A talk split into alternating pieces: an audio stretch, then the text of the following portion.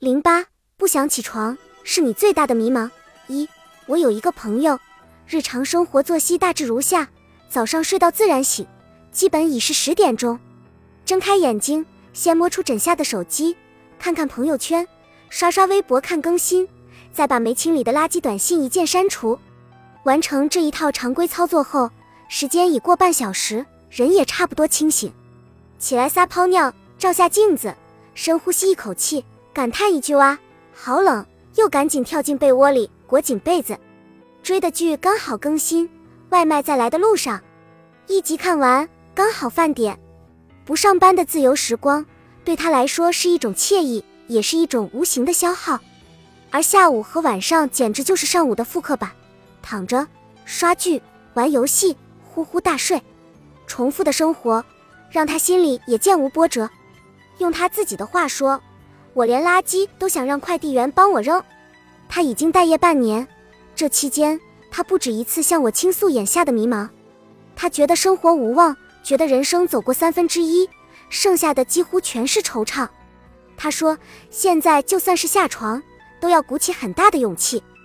无业者尚且如此，那上班族又是何种模样呢？我特意采访了三位上班几年的老职工。发现他们的工作和生活似乎同样不太光彩。A 说：“我上班的时候边做事边玩，有一次为了抢免单，邀请朋友助力，结果发到了老板的微信里。妈呀，赶紧撤回，吓得我心脏砰砰跳。”B 说：“九点打卡，我每次都是八点五十九分才按下指纹，路上狂奔，早饭也顺带解决，就是为了能多睡几分钟。”弥补前一晚熬夜造成的睡眠不足，一天到晚整个人昏昏沉沉的。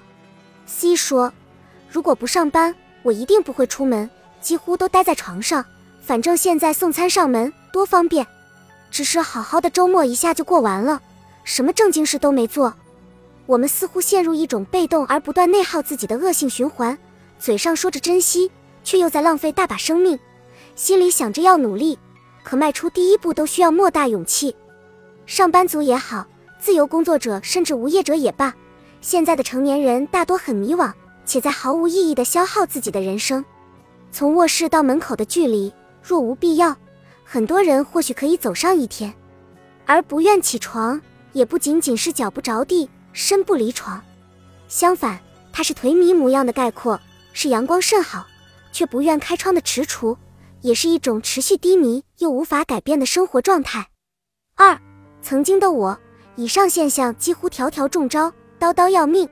记得那时候，我迷上了一款网游，每天睁开眼的第一件事就是把当日的游戏任务领了，继而是全天候，屁股也不挪一下的坐在电脑桌前。就连我妈问他买的衣服好不好看，我都只会对着屏幕敷衍的说好看好看。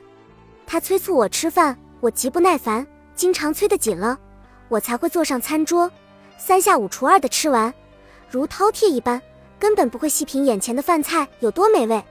在学校里，能翘的课全都过滤，一股脑待在寝室玩游戏；放假在家，足不出户，每天寸步不离的守着游戏里的那个我，把真实而美好的时光一一隔绝。晚上睡得晚，白天起不早，那两年百分之九十的大好时光。被我潦草的画上句号。后来因为爱好写作，我偶然重新拾笔，开了公号，设了微博，找到从前文字能给予我的快乐，回首告别那个沉迷于不真实世界里的自己。我不断结交了很多优秀的人，收获了上万名读者的关注。我变得比以前自律和清醒，而不再是那个沉迷游戏、充耳不闻的年轻人。该起床时别拖，该睡觉时好梦。该发现生活时，记得擦亮眼睛。我把更多的时间用来读书和写作，去认识世界，去拓宽视野。那个只会呼呼大睡、只会熬夜打游戏、只会瞎吃垃圾食品的我，渐渐从我的生活里不见踪影。一个人只有跳下床，拉开窗，走出门，不止于枯燥乏味的当下，才能有无比精彩和值得感叹的人生。三，有句话说：“太阳尚远。”但必有太阳。不愿起床是因为依然迷茫，因为一旦不知起床为何，开窗何故，那人生就失了风向，过得一团乱麻，从而不想解，也解不开。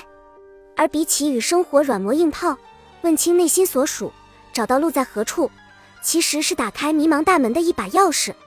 倒不是要你学孙敬、苏秦头悬梁、锥刺股，那太惨痛；也不是要你学韩愈焚高继鬼，看书看到油尽灯枯。改变迷茫现状，跳出低效圈子的捷径是扪心自问：问自己下了床，走出门，能做什么和想做什么。朋友小唐，从他立志要当老师的那一刻起，便毅然丢下了手里的宫廷剧，看书看到半夜是标配。放假一刻不休息是常态，从春天到冬天，他日复一日，而我们也目睹了他成功的全过程。都说最可怕的现象是，比你优秀的人还比你努力，比你好看，比你有钱，在方方面面碾压你。可你并不知道，那些优秀的人，他们总是悄无声息，用行动说话。他们在天微亮时便出发，而不是赖在床上焦虑如何才能不摔倒、不着凉。当然。现实里从来没有一蹴而就的事，生活也不可能一瞬间就变好。浪费时光不是罪过，努力也从不值得炫耀。任何一种看上去光彩的样子，背后都有你想象不到的大汗淋漓。别一再咬定这没什么大不了，我不稀罕。生活虽然残酷，但生命尚且公平。改变不简单，变好也非朝夕之事。而恰恰是不想出门，不敢见光。不愿下床，才是眼下你正经历着的最大的一种迷茫。本集已经播放完毕，感谢您的收听，喜欢请点赞关注主播，主页有更多精彩内容。